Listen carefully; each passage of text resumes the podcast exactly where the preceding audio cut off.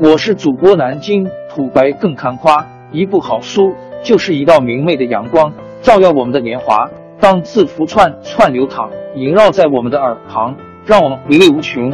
天津上元书院又和你们见面了，欢迎您的收听。听众朋友们，大家好！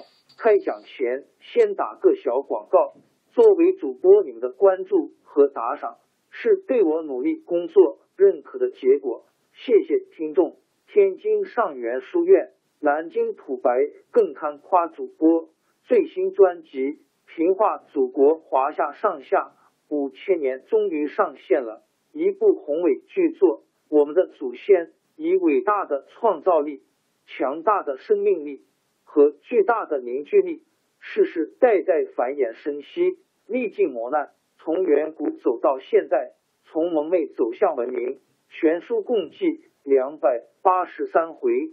作为播客，我劳动我所得，付费的有声书来了，你愿意为此花钱花时间吗？评话中华上下五千年专辑的进度更新按听众的关注和评论而定。喜马拉雅号 UID 七三二六四零二二，微信号 sh 八五七三零一四四九。请多多关注，多多打赏，谢谢大家，谢谢。下面正式开讲《评话中华上下五千年》专辑。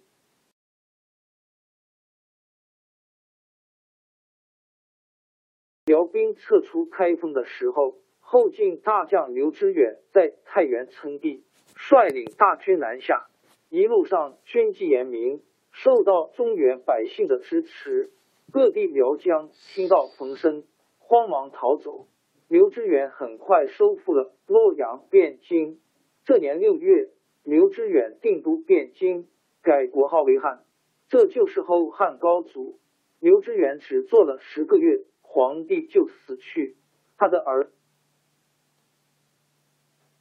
他的儿子后汉影帝刘承佑即位以后，后汉内部发生动乱。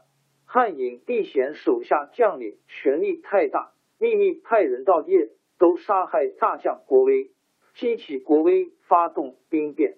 公元九百五十年，国威推翻了后汉，被将士拥戴为皇帝。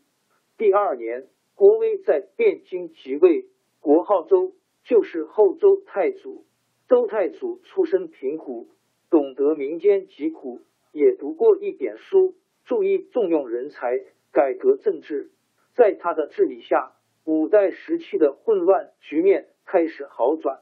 后周建国的时候，刘知远的弟弟刘崇不服后周统治，占据太原，成为一个割据政权，历史上称为北汉十国之一。刘崇为了跟后周对抗，投靠辽朝，拜辽祖为叔皇帝，自称直皇帝。多次在辽兵帮助下进犯周朝，都被周太祖打败。公元九百五十四年，周太祖死去，他没有儿子。才皇后有个侄儿柴荣，从小聪明能干，练得一身武艺。周太祖把他收作自己的儿子。到周太祖一死，柴荣继承皇位，这就是周世宗。周世宗新即位。北汉国主刘琮认为周朝局势不稳，进占中原的时机到来，就集中三万人马，又请求辽祖派出一万骑兵向潞州治所在今山西长治进攻。消息传到汴京，周世宗立刻召集大臣商量，他提出要亲自带兵抵抗。大臣们说：“陛下刚刚即位，人心容易动摇。”不宜亲自出征，还是派个将军去吧。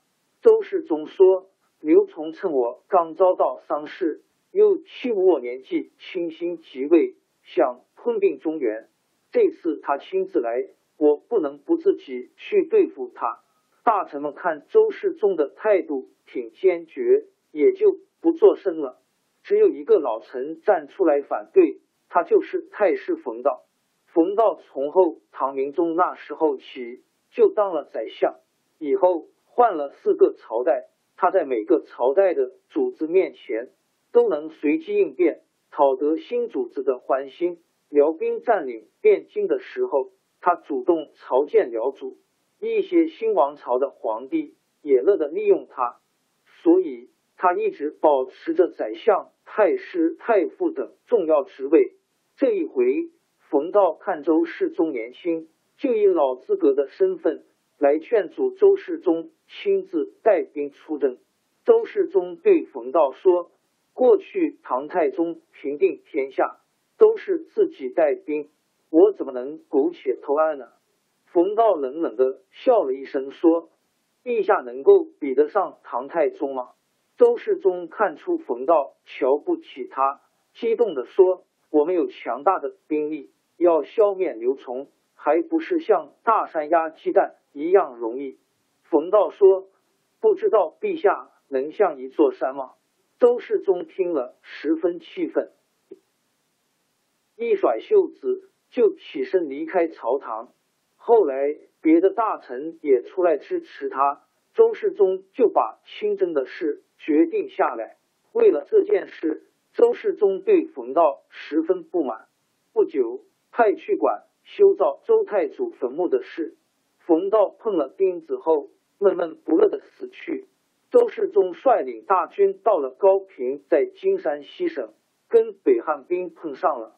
双方摆开了阵势，北汉刘崇看到周军人少，骄傲起来，说：“早知道这样，我何必借气单兵啊？这一次，我不但要打败周军，还要让契丹人看看我的厉害呢。”刘崇指挥北汉军猛攻周军，周军右军的将领顶不住，带领骑兵败了下来，步兵也纷纷投降。眼看情况十分危急，周世宗亲自上阵，冒着乱箭督战。他的两名将领赵匡胤、殷 Y.N 和张永德各带领两千亲兵冲进敌阵。周军兵士看到周世宗乘着应战，也奋勇冲杀，一个抵上一百个，争先恐后的冲向敌阵。北汉兵就像山崩一样败了下来。后面的辽军看到。北汉军失败，不敢跟周军交锋，悄悄的把兵撤走。北汉刘崇节节败退，前有追军，后无救兵，最后只剩下一百多骑兵，狼狈不堪的逃回晋阳。经过高平大战，周世宗的声望大大提高。他回到汴京后，着手整顿军队，减轻百姓负担。准备统一中国的战争。过了两年，他亲自征讨南唐十国之一，攻下了长江以北十四个州。接着，他又下令北伐，带领水陆两路进军，收复北方大片失地。可惜，正当他要实现统一全国的愿望的时候，却病倒了。公元九百五十九年，周世宗即位六年后死去。由年才七岁的儿子柴世训接替皇位，就是周公帝。王朝更迭，江山易主，世事山河都会变迁。其实我们无需不辞辛劳去追寻什么永远，活在当下，做每一件自己想做的事，去每一座和自己有缘的城市，看每一道动人心肠的风景，珍惜每一个擦肩的路人。纵算经历颠沛，尝尽苦楚。也无怨悔，感谢您的收听，朋友们，让我们下期再见。